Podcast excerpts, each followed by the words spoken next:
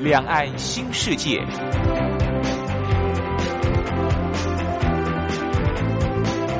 这是一个让您打开视野、胸怀两岸、放眼全球的云端世界。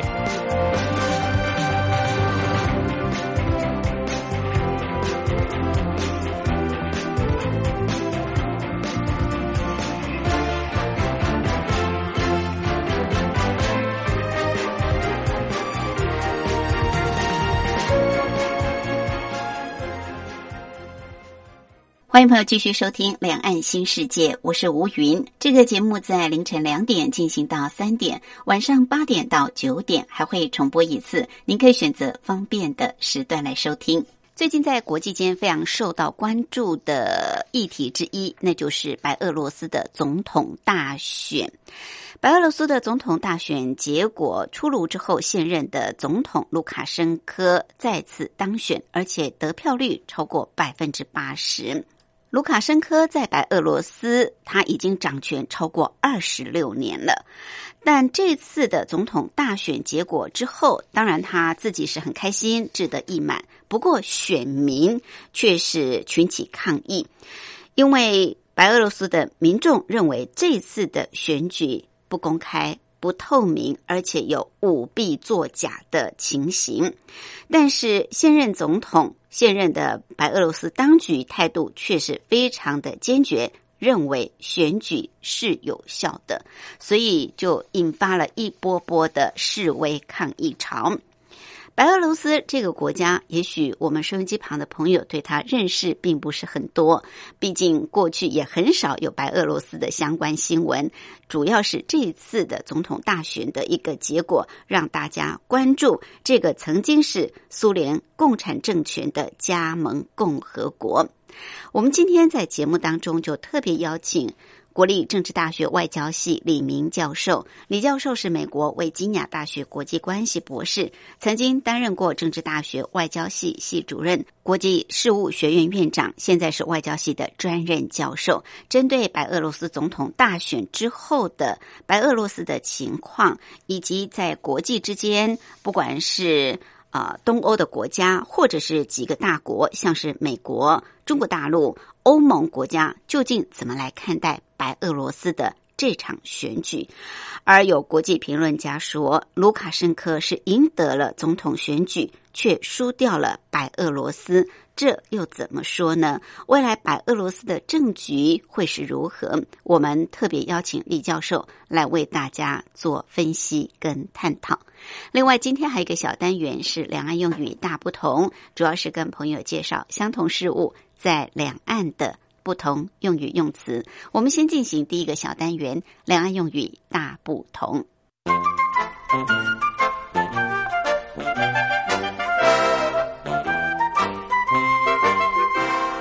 两岸用语大不同。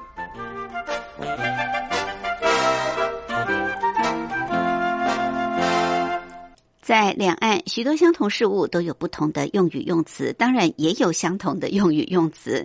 比方，我们知道，呃，商家最喜欢回头客，最喜欢老顾客、主顾客、常客。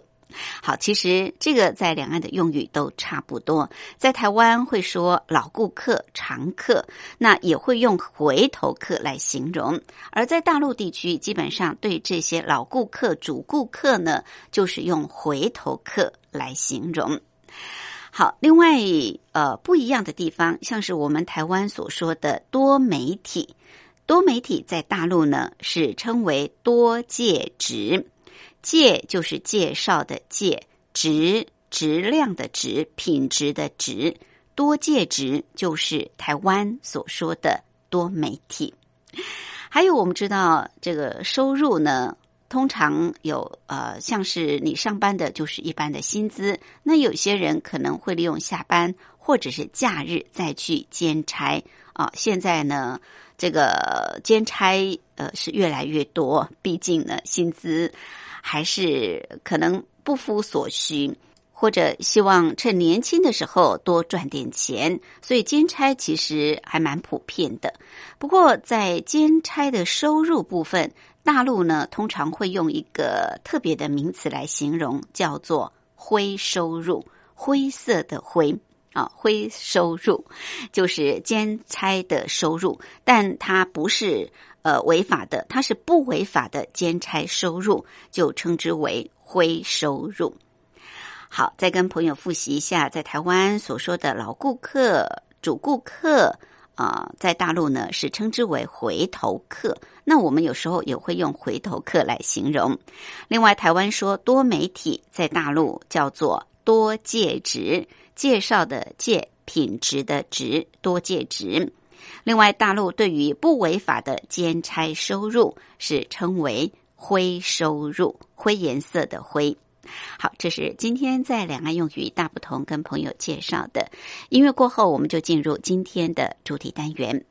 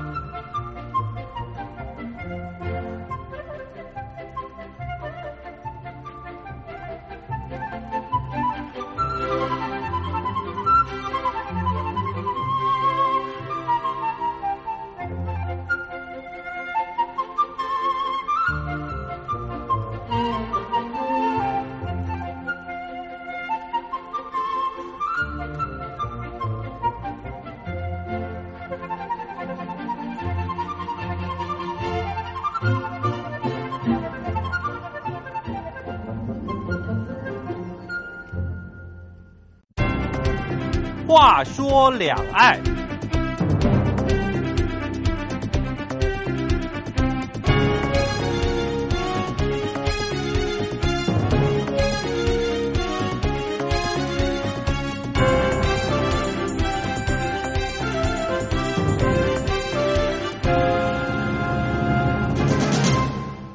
号称是欧洲最后的独裁者，掌权超过二十六年的白俄罗斯总统卢卡申科，在八月九号的总统大选当中，以百分之八十的得票率再度当选连任。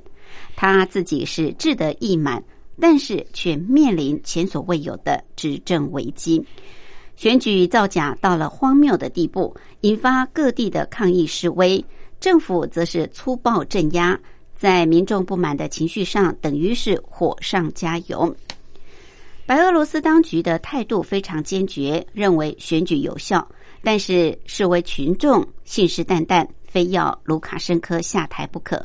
残局怎样收拾，变数很多，加上各个强国的介入角力，使得白俄罗斯的情势更加复杂。联合国安理会举行闭门会议，讨论白俄罗斯的问题。欧盟领导人也先后发表看法，显然白俄罗斯的情势已经相当的严重。本来卢卡申科争取第六届连任总统，自认为是胜券在握。首先是把有实力的对手关押，或者逼使他们出国，加上投票作假、镇压反抗，更指控对手受到国外势力的操纵。他希望用这样的方式让对手屈服。人民相信，国际尊重。不过，卢卡申科却踢到了铁板，使他的执政合法性荡然无存。卢卡申科怎样应付变局，影响着白俄罗斯的局势，也影响着东欧国家的关系，更可以说是牵一发而动全局。白俄罗斯是怎么样的一个国家？而这次的总统选举到底出了哪些问题？国际社会又是怎么看待动荡的局势？有没有解放呢？我们今天特别邀请国立政治大学外交系李明教授来为大家讲解。李教授是美国维吉尼亚大学国际关系博士，曾经担任过政治大学外交系系主任、国际事务学院院长，现在是外交系的专任教授。李教授好，主持人好，各位亲爱的朋友们，大家好。对于白俄罗斯这个国家。我想，呃，有些人可能会认为它好像跟俄罗斯是大同小异，甚至呢认为它是俄罗斯的一部分呢。在白俄罗斯总统选举争议之前，大概很少人会去关注，不过现在已经成为国际的焦点。我想先让听众朋友了解一下，到底白俄罗斯是一个什么样的国家，状况是如何。教授，呃，当然，呃，白俄罗斯共和国啊，这个，呃，它的英文叫 Belarus 啊，B E L A R U S。这个 R U S 啊，看起来有点像 Russia 那个前面的三个字啊。白俄罗斯的这个呃中文的翻译啊，啊，当然看起来就是跟俄罗斯大同小异，它至少有点关系吧啊。呃，但是白俄罗斯官方的中文译名哈，呃，有两种说法啊。这个这么一个是我们经常用的叫白俄罗斯，但是呢，呃，另外一个就是在二零一八年三月十六号，也就两年多前。白俄罗斯驻中国大陆的大使馆啊，跟驻台北的办事处都希望啊，两方啊，双方都把呃这个白俄罗斯正式的中文译名改称为叫白罗斯。白罗斯，呃，改称为白罗斯啊，那么少一个恶字啊，叫白罗斯。但是呢，目前中国大陆跟啊中华民国的外交部仍然使用白俄罗斯的呃这样子一个中文译名，还没改变啊。白俄罗斯也好，白罗斯也好，说的是同样一个国家，但是它不是俄罗斯啊，它是啊位于东欧的一个内陆国家啊，首都是明斯克。白俄罗斯在一九九一年苏联垮台以前，曾经是这个苏维埃。社会主义联邦共和国，也就是苏联的这个加盟共和国之一，只不过是在一九九一年八月二十五号苏联垮台之前，垮台大概四个月之前从苏联独立。那么，在一九九一年九月改称白俄罗斯共和国。嗯，那么白俄罗斯呢，它的东边跟北边跟俄罗斯为邻，南边呢是跟乌克兰接壤，西部呢是跟波兰。立陶宛跟拉脱维亚啊相连接，土地的面积大概是二十万七千六百平方公里，人口呢啊大概是九百五十万人，它的土地面积大概是台湾的六倍大啊，那人口九百五十万人还不到一千万，大概还不到这个台湾的这个二分之一，大部分呢这些。啊，这个白俄罗斯人呢，他们是住在明斯克或者是其他大城市附近，大概将近百分之八十的人口是土生土长的白俄罗斯人。啊，白俄罗斯人不是俄罗斯人啊。那么当然，呃，白俄罗斯人是他这个啊，可以说是特有的一个民族啊，他有他自己的这个语言，他有自己的这个风俗，也有自己的文化。他也跟俄罗斯人是不同人种啊，不过他在这个国家里面还有少数民族。那他的少数民族呢，当然是俄罗斯人为最多了，因为他原先受过俄国的统治嘛。那他的少数民族最多是那个俄罗斯人，其次呢是波兰人跟乌克兰人啊。是一九九一年独立了，但是在这个一九九一年之后呢，啊，白俄罗斯语跟俄罗斯语。这个两个语言都是官方语言，那么大多数的人是信仰俄罗斯的东正教，其次呢，依然是有人信仰罗马天主教。罗马天主教是跟波兰是一样的啊。那这个是目前我们看白俄罗斯的过去的历史啊，跟俄国还是有相当大的不同。嗯，还是蛮密切的啊。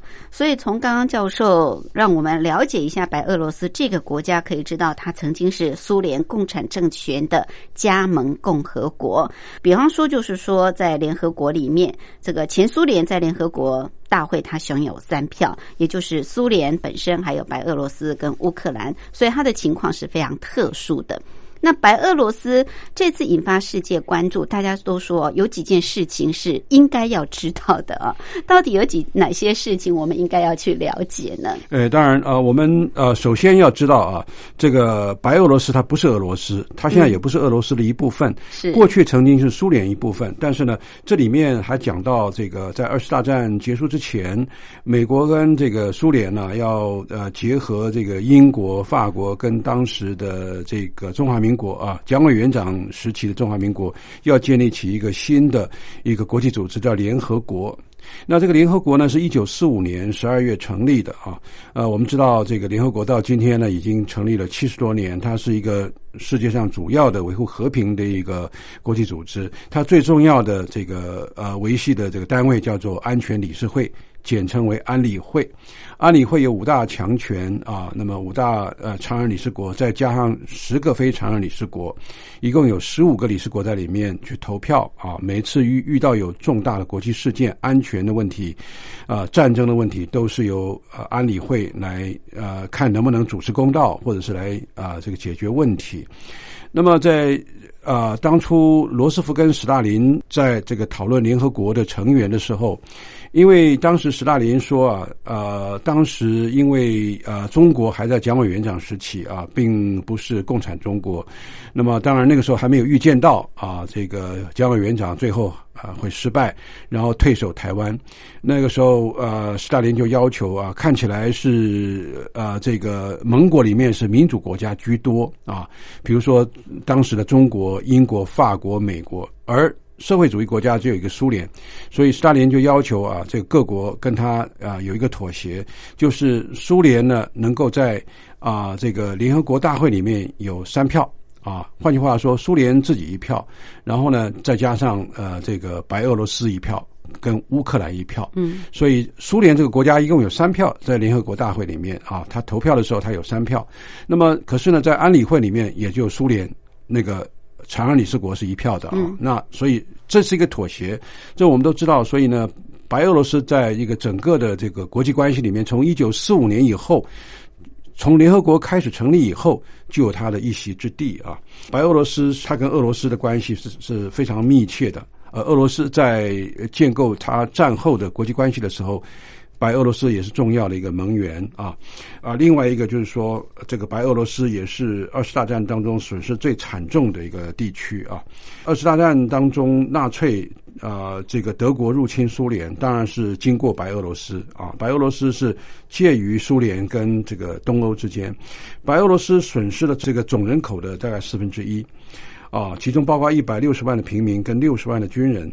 当时在白俄罗斯的犹太人几乎全部都被杀掉。啊，首都明斯克在二战当中有百分之二八十五的建筑跟街道在轰炸当中被毁了。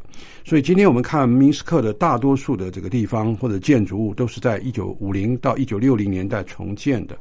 它是二战当中损失最惨重的一个地区。嗯，那么其次呢，它是一个欧洲任期最长的个总统。我们就有讲到重点，就是白俄罗斯的总统卢卡申科，卢卡申科。他在独立之后的第三年，也就是一九九四年就当选啊，到今天已经执政了二十六年啊。他是什么样的一个人物呢？他曾经是白俄罗斯一个国营农场的一个负责人，在当年议会的反腐败委员会当中，他的表现比较出色。嗯，在一一九九四年。成功的执掌国家大权啊！那一九九六年，呃，白俄罗斯举行公投，扩大总统的权限，也让他的总统任期延长了两年，到二零零一年再度当选。可是当时的西方观察人士就批评当时的选举不民主了啊！那二零零四年，他再度全民公投，解除了对总统两届任期的限制，也让他在二零零六年跟二零一零年再次参加总统的候选。所以这个是第二个我们看到的一个特色。第三个特色就是，在一九八六年四月二十六号，乌克兰的车诺比核电厂四个反应炉当中的一个发生了爆炸，成为当时之前人类历史当中最严重的核子事故。而临近乌克兰的白俄罗斯呢，是受到放射性尘埃影响最严重的一个国家，大约百分之七十的放射性的尘埃都降落在。白俄罗斯，嗯嗯，所以白俄罗斯很惨的啊！白俄罗斯的五分之一的耕地受到尘埃的污染，到今天都没办法耕种。那两千多个村镇的居民被要求疏散啊，一直到今天啊，某些污染的土地跟空气的核物质的半衰期居然是两万四千年之久。换句话说，从一九八六年一直要到两万四千年以后。那个地方的土地，这个污染才会消失了，或者是可以使用。所以呢，在当时这个车诺比的这个核子事故呢，让白俄罗斯造成相当相当大的这个损失，包括财政的损失百分之二十，它的财政都受损，高达两千三百五十亿美元的损失总额。以及它的境内九百五十万人，他有两百万人生活在重污染的地区。嗯，这是白俄罗斯我们现在想到的，它和啊周边的国家是当然是不太一样的。嗯嗯啊，我想白俄罗斯是蛮值得同情的啊。是看起来这个白俄罗斯独立以来还真的是多灾多难啊。那卢卡申科刚刚呃教授特别提到，他已经执政二十六年了，从一九九四年就开始啊这个执政，呃也成为现在所谓白俄罗斯的强人。那执政这么长久，究竟他在白俄罗斯人民心目当中是什么样这样的一个领导人？而这次的选举到底出了哪些问题？为什么民众示威抗议要他下台？我们待会儿在休息过后继续来请教李教授。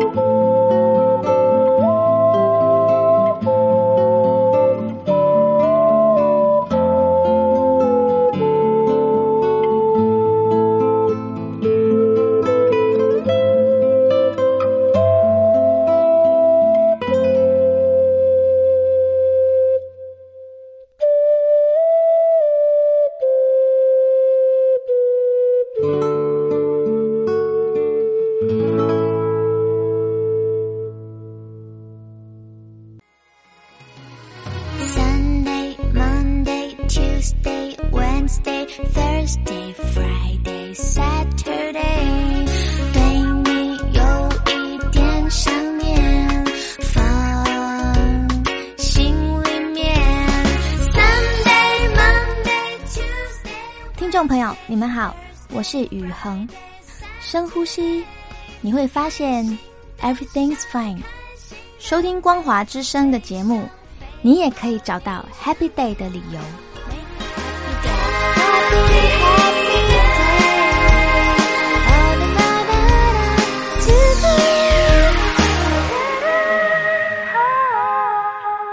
我是吴云。我们今天节目的贵宾是国立政治大学外交系李明教授。李教授是美国维吉尼亚大学国际关系博士，曾经担任过政治大学外交系系主任、国际事务学院院长，现在是外交系的专任教授。李教授特别针对最近备受国际关注的白俄罗斯的总统大选结果，引发民众示威抗议，要求总统下台这件事情，来跟我们做分析跟探讨。那刚刚教授也谈到了白俄罗斯，呃，这个国家也让我们有所认识，甚至呢也提到白俄罗斯几件哦。呃，我们应该要去理解同情的地方，或者是说白俄罗斯它现在的一个呃状况。我们知道现在的总统是卢卡申科，那其实他从一九九四年就开始当选了，所以到现在已经掌权超过二十六年。那号称是欧洲最后的独裁者，究竟他是一位什么样的人物啊？他怎么能够？呃，杀出重围，成为这个白俄罗斯的强人。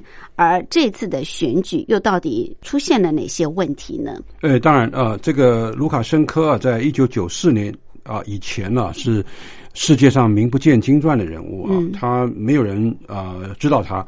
但是呢，他的这个啊，这个一开始啊，刚刚也讲过一点点，就是说他呃曾经是这个农场的什么工人啊，他出身非常贫寒。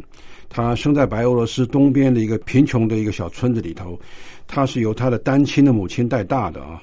那这个一九七五年，卢卡申科曾经是师范大学的毕业生，而且他在军中服役两年，当这个政治辅导员。那个时候我们还知道，呃，白俄罗斯是这个苏联的一部分，所以呢，他也在一九七九年加入苏联共产党啊。卢卡申科还通过函授的学校得到农业工业的经济学位啊。呃，学士学位。一九八七年出任这个白俄罗斯东部一个地区叫莫吉廖夫地区的一个国营农场的一个负责人啊。在这个之前，他的政治生涯是空白的。不过呢，加入共产党，然后呢，同时也是一个国营农场的负责人之后，他就有这那么一部分的这个政治企图。在一九九四年呢，他参加这个选举的时候呢，他也获得一部分的民众的一个支持啊。都认为说他这个是一个新人啊，而且是有这个一部分的这个贡献啊，特别是对那个白俄罗斯当地的这个农业发展啊，他的仕途啊是起于一九九零年代初啊，当选白俄罗斯的这个议员啊，啊作为议会的一个。反对腐败委员会的这个那那么一个成员，他后来又当选了这个反腐委员会的主席。那么他呢，当然啊，力倡这个雷厉风行、大刀阔斧的改革，所以呢，也赢得了啊那么一些市民的这个支持啊。在呃一九九四年的大选啊，他也参加了啊，在第二轮投票当中，卢卡申科呢就是以百分之八十的得票率击败了对手，打败了。这个人人喊打，那个时候有有一点像老鼠过街啊！人人喊打的共产党的候选人，那位另外一位共产党的候选人，他只得了百分之十四的选票，所以卢卡申科呢，他是一个新人的姿态，成功当选总统。不过呢，上台之后，卢卡申科却采用了许多共产党的老政策啊，出现了过去共产党的啊那种领导风格，带有苏维埃时代所遗留下来的专制的色彩。控制主要的媒体，骚扰并且打压政治对手，边缘化独立的声音。那么，二零零二年呢，卢卡申科曾经讲过说，专制的领导风格是我的特点，我从来没有否定过啊。那么，需要控制住整个国家，那么主要的任务是。不要毁了人民的生活，他是说不要毁了人民的生活，这是一个很好的这个理由。然后呢，就加重了他对于这个呃社会、国家、党跟军队的所有的控制。而白俄罗斯的权势最强大的是秘密警察的部门，他依然保留了当时这个苏联垮台之前的个格别乌，也就是呃秘密警察的。这种组织，他们监视这个有不同意见的人士，那么让他们大多数的这个异议分子被关到监狱，或者是流亡在外啊。嗯，那所以说，白俄罗斯在他的压迫跟尖锐的统治底下，它是唯一的一个仍然存在死刑的这个前苏维埃加盟共和国。其他的加盟共和国就是。都已经独立了嘛？那么苏联也已经垮台了。现在说俄国，再加上其他十一个加盟国，也就是我们所说的，就是独立联盟体啊，CIS。那么在 CIS 里面，这十二个里面呢，只有白俄罗斯依然是维持有死刑，被执行死刑的这个人数啊，根据这个报道。从这个一九九九年以来，已经超过三百人被枪决，而这三百人里面呢，啊，相当一部分的人呢，他们是跟这个卢卡申科他是有不同政治意见的人士，嗯嗯，所以可以想见啊，他之所以被称为欧洲最后一个独裁者，是有他的历史渊源的，嗯嗯，是。好，所以他从一个工人现在变成是强人，但是执政了二十六年，在这么长久的一个掌控专制的体制之下，当然也会引起民众的不满。而这一次本来大家都认为说卢卡申科应该会被拉下台，可是没有想到这个选举开票结果，他居然得票率高达百分之八十，这让民众都傻眼了，也让国际都呃非常的震惊，到底怎么一回事哦？究竟这次的选举到底出了什么样子的问题？而白俄罗斯的民众又为什么一直批评是选举不公、舞弊啊、作假啊等等？呃，当然了，这个呃，卢卡申科啊，他在白俄罗斯的这个统治的时间过久了啊，二十六年，是他自己是反腐出身的啊，他那么一开始在一九九零年代，他说他要创立一个所谓的清新的政府、廉洁的政府，但是呢，可是都是背道而驰。想想看吧，他二十六年的这个统治，他要这个维持他独裁者的身份跟地位，压制反对者，然后又要维持他自己的这个秘密警察的这个组织，他一定会会下放一些权力给那个那那些秘密警察。秘密警察啊，可以说是横征暴敛啊，贪腐，还有再加上这个啊强烈的镇压这些等等啊，反正。过去苏联所出现的白俄罗斯什么都有啊，嗯，所以因此呢，就加重了人民对于这个过去苏联的一个情况跟现在的情势完全一样啊，没有一点点改变的这样子的这个情势，他们也觉得跟他们原来的向往的落差太大了。最近啊，出现了一些事情啊，是过去所不见得有的，就是说，对于人民要求变革的压力。卢卡申科始终是坚决的表示这个反对，而且始终跟民众的愿望站在对立的一面，跟他们对抗啊。比如说吧，今年五月下旬啊，大多数的西方国家处于防疫啊，我们都知道这个呃新冠肺炎啊的防疫的封锁状态。可是卢卡申科说啊，白俄罗斯的状况很好。不封锁啊，才是正确的决定。所以他不封锁，他也不做积极的这个有效的防疫。这个卢卡申科还甚至于说啊，说你看在富裕的西方，失业率失控，人们敲锅打碗，人要吃饭的。说感谢上帝，我们白俄罗斯呃那么躲过了，我们没有封锁，我们不必要封锁。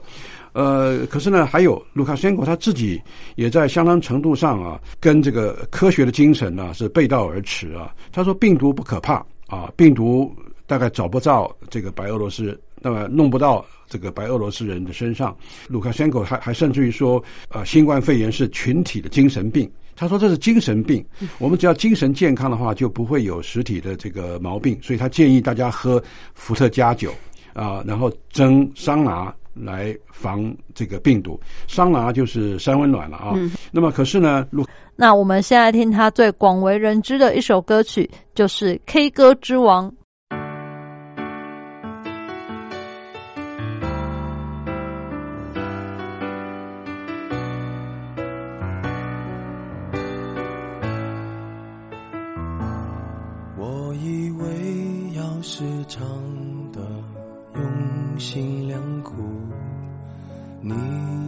会对我多点在乎。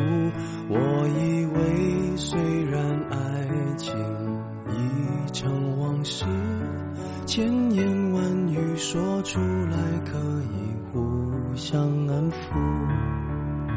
期待你感动，真实的我们能相处，写字的让我唱出你要的幸福。谁曾经感动，分手的关头才懂得离开排行榜更铭心刻骨。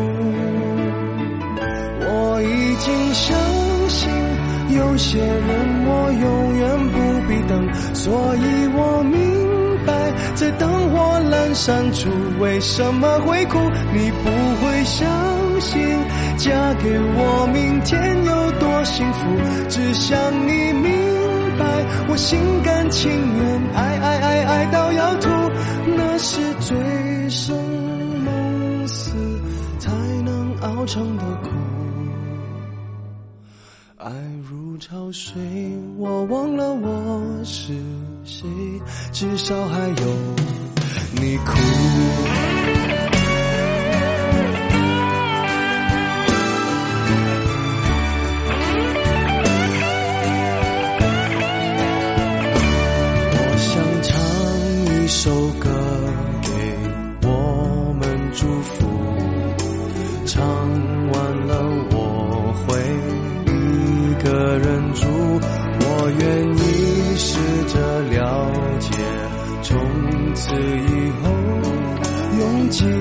房间，一个人的心有多孤独，我已经相信。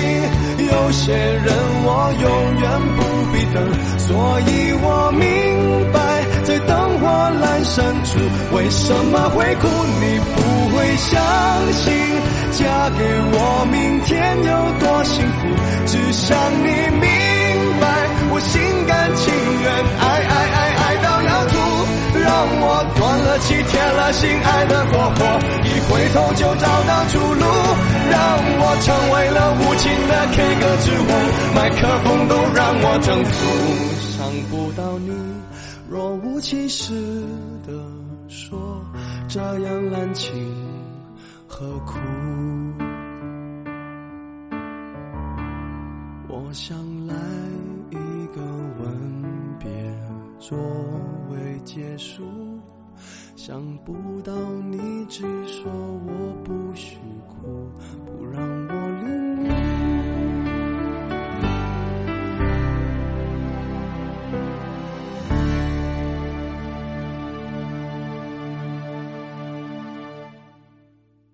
再来呢，要放的这首歌也是很多人听完之后相当有感触哦。这首歌就是《十年》。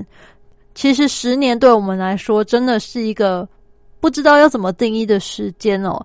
你说如果是学生的话，十年可能都已经从国小毕业上国中，甚至国中毕业又上高中了嘛。可是啊，对于可能有些老人来说，他七十岁到八十岁，对他来说，这个真的只是一个弹指瞬间的事情哦。也有很多人说啊，其实可能在你步入中年之后，你来听这首歌，你才会觉得懂了。这个就留待大家想想喽。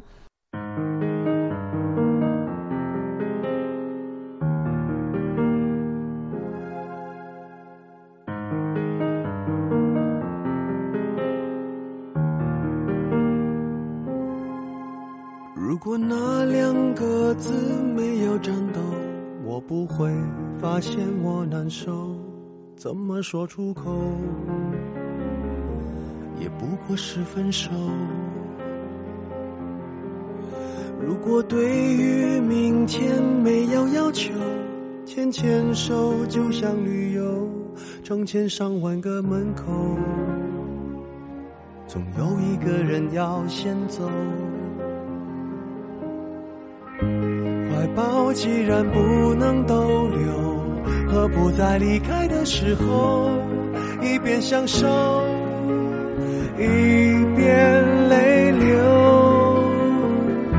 十年之前，我不认识你，你不属于我，我们还是一样陪在一个陌生人左右。走过渐渐熟悉的街头，十年之后，我们是朋友，还可以问候，只是那种温柔，再也找不到拥抱的理由。情人最后难免沦为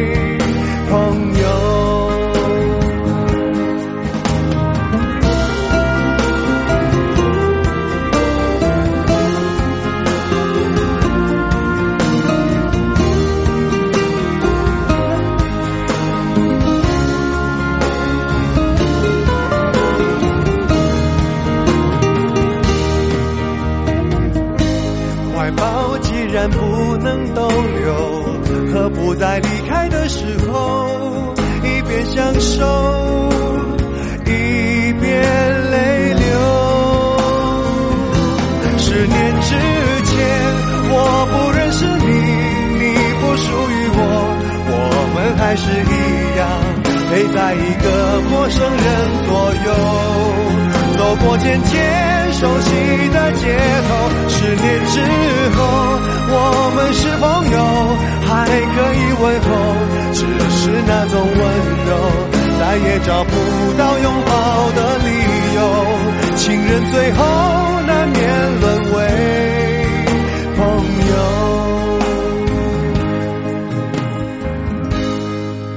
直到和你做了多年朋友。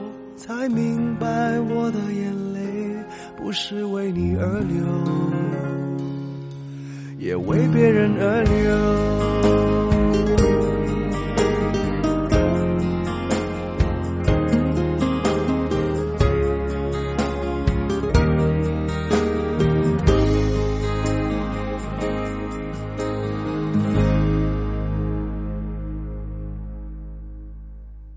接着呢，带大家来听听看陈奕迅所演唱的《没有手机的日子》。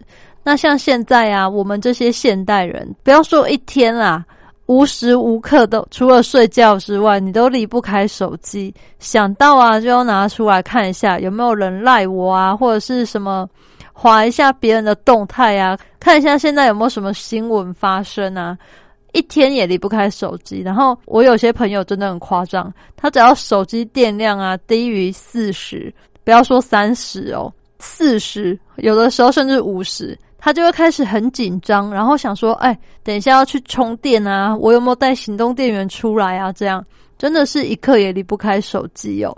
所以我觉得大家可以在这个时候，我们一起来听听陈奕迅这首《没有手机的日子》，我们也可以想一想，假如有一天。比方说停电了，或者是手机丢了，那你这个没有手机的一天，你要怎么过呢？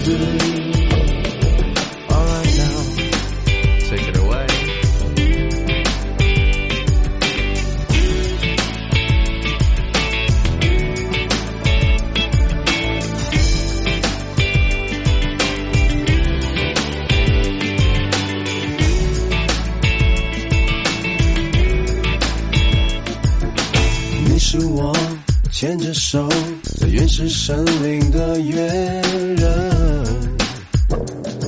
娘子，你是我牵着手，在原始森林的约人。娘子，你是我牵着手，在原始森林的约人。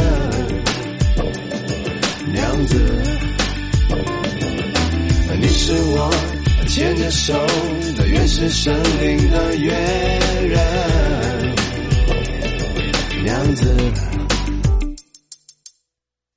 没有手机的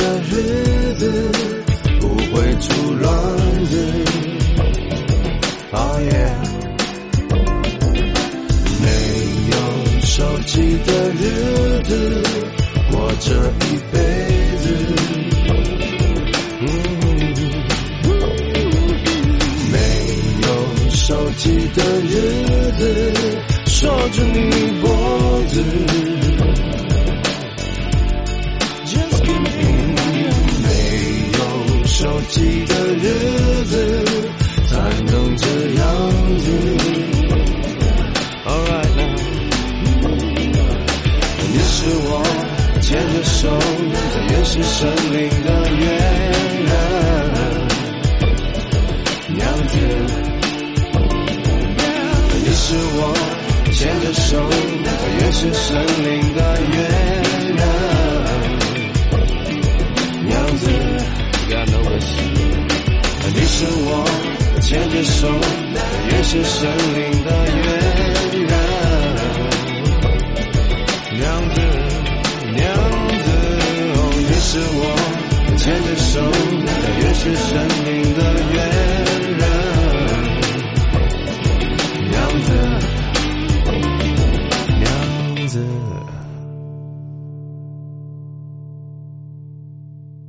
但是光说别人，其实我自己也是离不开手机啦。虽然不到无时无刻都会拿出来看，但是真的是，诶、想到的时候拿出来看一下，也是免不了的。那接下来呢，要跟大家推荐的是陈奕迅的《爱情转移》。这个爱情转移啊，嗯，应该蛮多人在 KTV 还是会点来唱吧。因为这个描述出很多人谈恋爱的心情啊，你把一个人的温暖，然后转移到另一个的身上，可是你没有想过说这样到底，嗯，这个会不会长久嘛？你这个想要长久这种心态，不断的投入在下一次恋爱中，这个真的需要很大的勇气才能够去做这件事嘛？但是。你怎么知道说你的对象另一半会不会其实也只是暂时的专一了他的爱到你身上呢？所以可能就像他歌词里面说的吧，你这个期望可能就会带来失望。可是我们还是总是会希望说你你现在燃烧这些青春年华可以换来一个老伴这样。但是呢，他在最后啊，也是有安慰我们嘛，就是请大家不要失望，你前面做这些努力，这些荡气回肠啊、惊心动魄的爱情故事，其实呢，都是为了最后有一个最美的平凡。就像人家常常说的“平淡是福”，一起来听这一首《爱情专一》。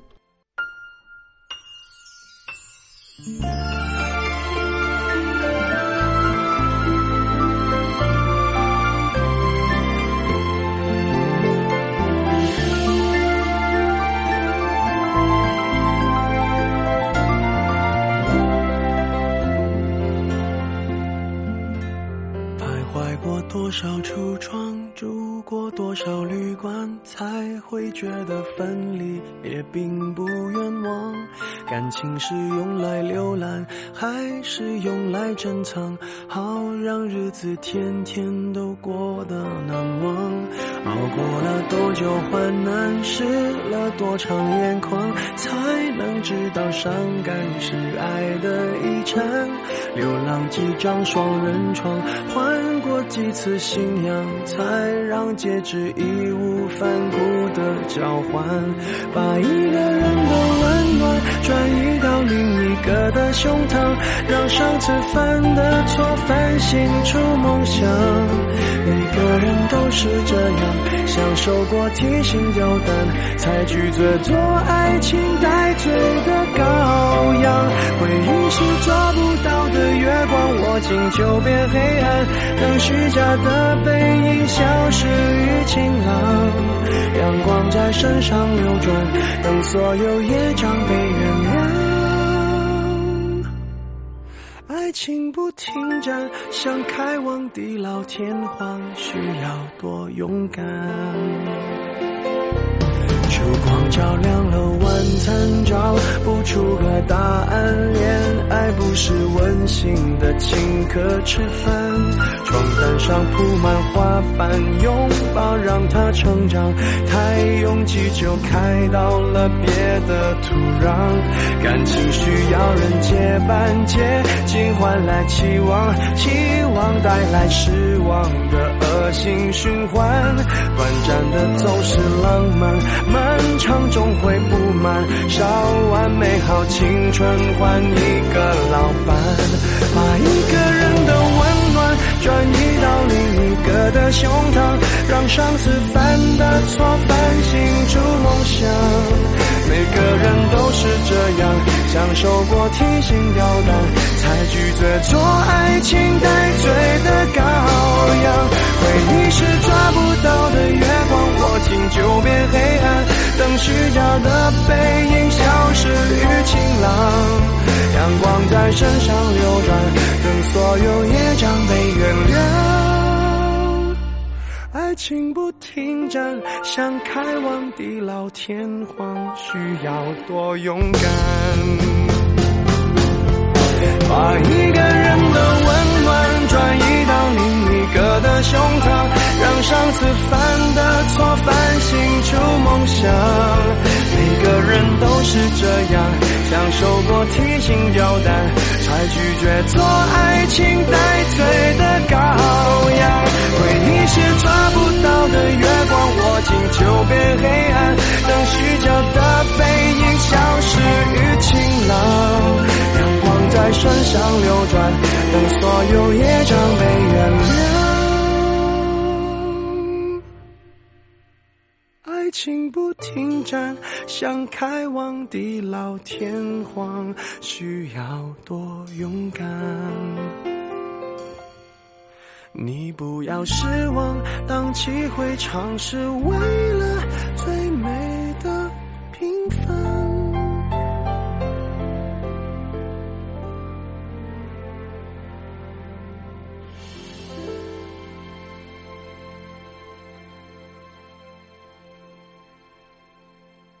最后呢，要跟大家分享的是陈奕迅的《让我留在你身边》这首歌有蛮多个版本的啦。那陈奕迅的版本呢，他是唱出一个就是有经过社会的历练啊，然后岁月洗礼之后，现在的我只想留在你身边哦，这是一个一种经历过风风雨雨之后的真心呐喊嘛。然后我觉得这首歌啊，其实它的重点是说。经历了这些社会历练，然后这一切是非纷扰之后，其实最重要的就是陪在你身边的人哦。相同的面对你自己的挑战、你的这些梦想、你的理想、你的未来嘛。只要你不要放弃，一直走，就会一定会碰到各个路口。那如果是尽头的话，希望其实在转角就可以看到了。这个世界上的纷纷扰扰，其实对他来说都不是。最重要的，最重要的呢，还是说，就是留住你身边所爱的、所喜欢的人哦。这个就是他的诉求喽。因为现实可能会不尽人意嘛，然后我们的期待有时候会落空。但是不论呢遇到什么情况，都不用怕，至少还有我留在你身边。这样，也希望大家都可以持续的坚持努力下去。祝你们都有一个美好的一天，我们下次再见喽，拜拜。我从来不说话，因为我害怕没有人回答。我从来不挣扎，因为我知道这世界太大。太多时间浪费，太多事要面对，太多已无所谓，太多难辨真伪，太多纷扰是非，在你身边是谁？最渺小的我，有大大的梦。时间向前走，一定只有路口，没有尽头。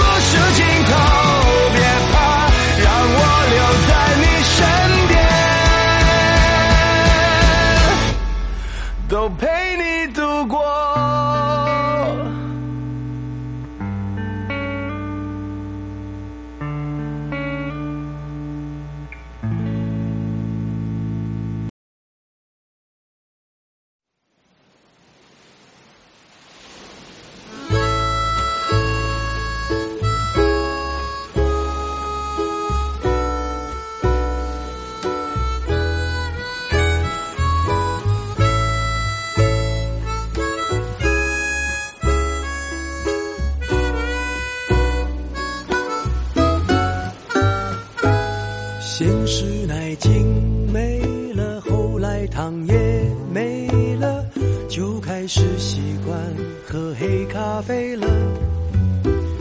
想象力丰富是好还是坏呢？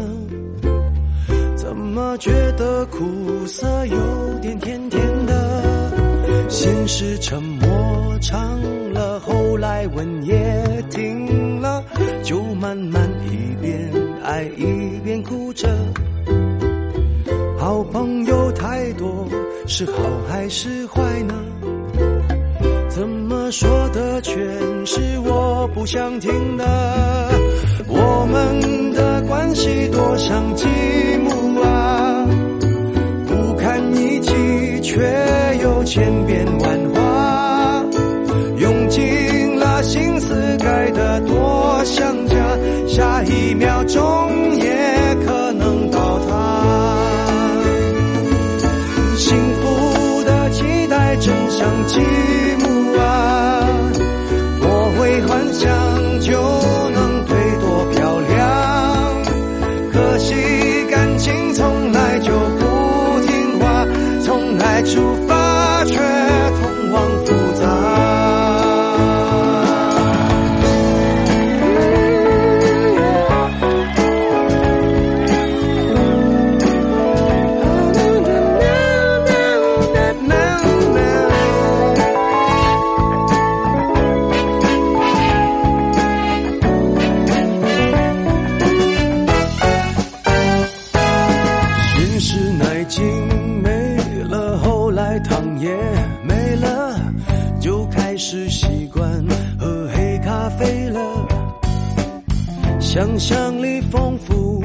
是好还是坏呢？怎么觉得苦涩有点甜甜的？先是沉默长了，后来吻也停了，就慢慢一边爱一边哭着。好朋友太多，是好还是坏呢？怎么说的全是我像积木啊，不堪一击，却又千变万化。用尽了心思盖得多像家，下一秒钟也可能倒塌。幸福的期待真像积木啊，多会幻想就能堆多漂就不听话，从爱出发却通往复杂。